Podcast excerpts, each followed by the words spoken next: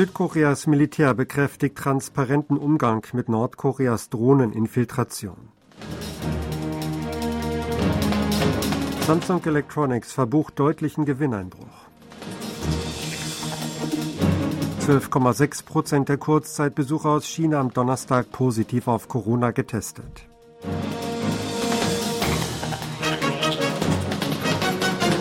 Das südkoreanische Militär hat den Verdacht zurückgewiesen, dass es das jüngste Eindringen einer nordkoreanischen Drohne in die Flugverbotszone um das Amtsgebäude des Präsidenten in Seoul zu vertuschen versucht habe. Ein Vertreter des Verteidigungsministeriums erläutert am Freitag Reportern den Prozess der Analyse und der Reaktion nach dem Eindringen der Drohnen am 26. Dezember. Laut ihm kam der Vereinigte Generalstab JCS erst am 3. Januar zu der endgültigen Beurteilung der Bewertung des Vorfalls durch sein Inspektionsbüro. Bis zum 1. Januar erfasste das Militär nicht, dass eine Drohne in die Flugverbotszone eingedrungen war. Der JCS berichtete am 4. Januar Präsident Yun Song-yeol darüber. Die Analyseergebnisse wurden am 5. Januar publik gemacht. Das Militär hielt zudem an der Position fest, dass keine Möglichkeit bestehe, dass die nordkoreanische Drohne Aufnahmen vom Präsidialamt gemacht habe. Der Geheimdienst NRS hatte jedoch am Donnerstag vor dem Parlament berichtet, dass die Möglichkeit einer solchen Aufnahme nicht ausgeschlossen werden könne.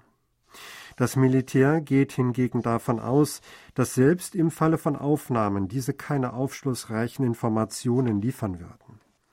Samsung Electronics hat letztes Jahr einen deutlichen Gewinnrückgang verbucht.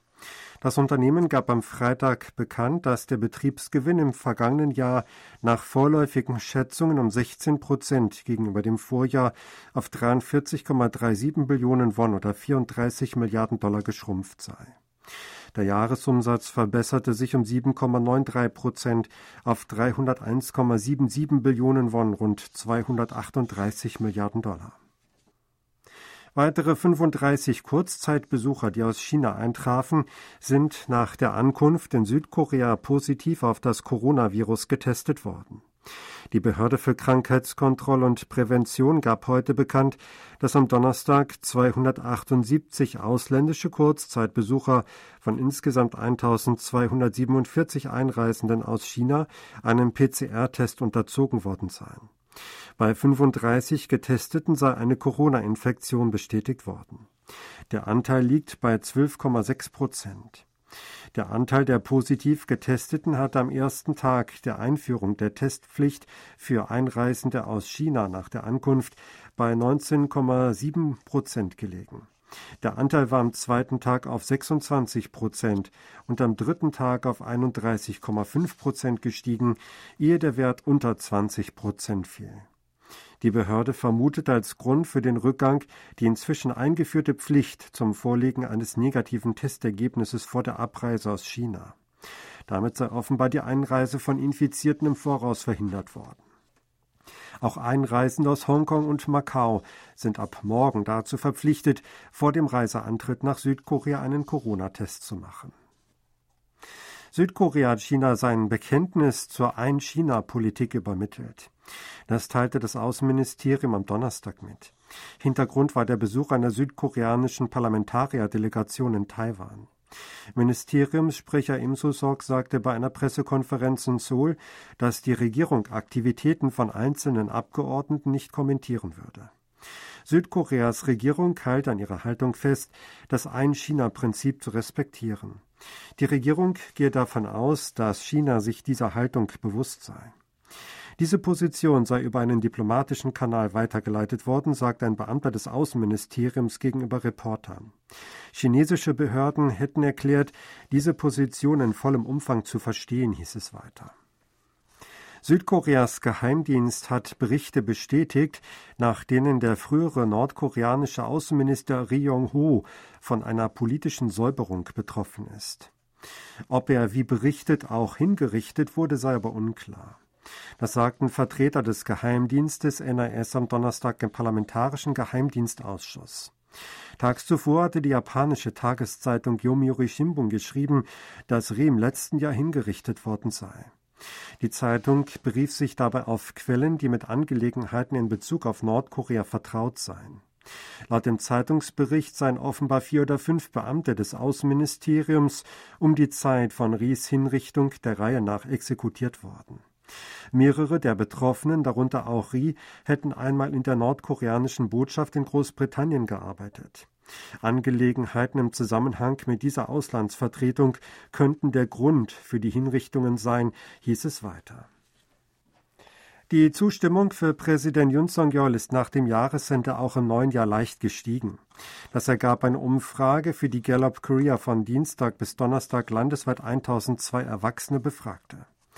Laut den heute veröffentlichten Ergebnissen bewerteten 37 Prozent der Befragten Juns Arbeit positiv.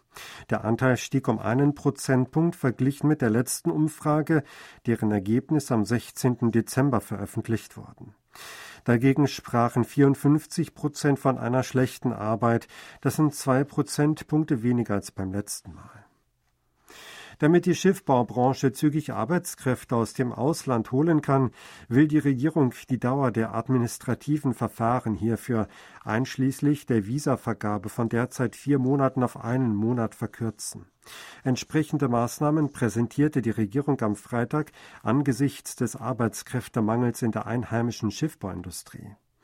Korea Offshore and Shipbuilding Association, eine Organisation koreanischer Schiffbauunternehmen, geht davon aus, dass angesichts des gestiegenen Auftragsvolumens der südkoreanischen Schiffbaubranche in letzter Zeit bis Ende dieses Jahres 14.000 Produktionskräfte fehlen werden.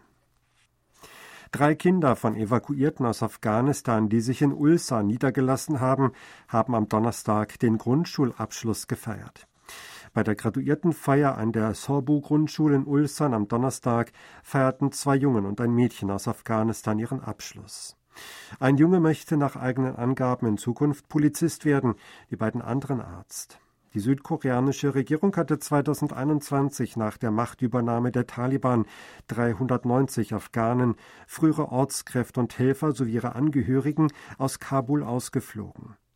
157 von ihnen oder 29 Haushalte zogen im Februar letzten Jahres in frühere Werkswohnungen von Hyundai Heavy Industries in Ulsan ein.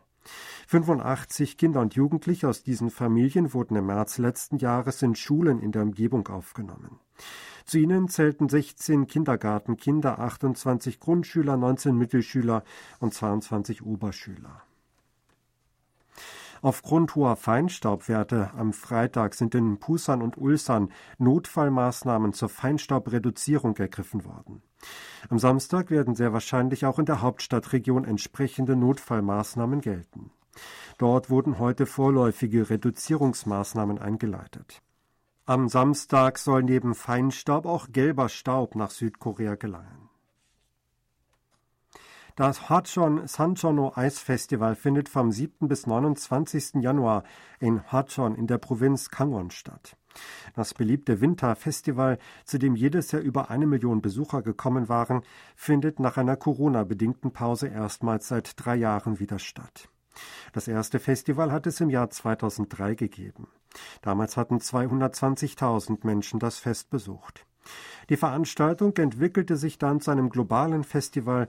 Die Besucherzahl übertraf von 2006 bis 2019 13 Jahre in Folge die eine Million Marke. Die diesjährige Auflage steht unter dem Motto Sicherheit.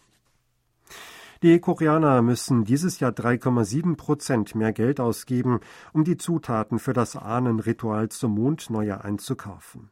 Entsprechende Untersuchungsergebnisse gab das Zentrum für Preisüberwachung des koreanischen Nationalen Rats von Verbraucherorganisationen am Freitag bekannt.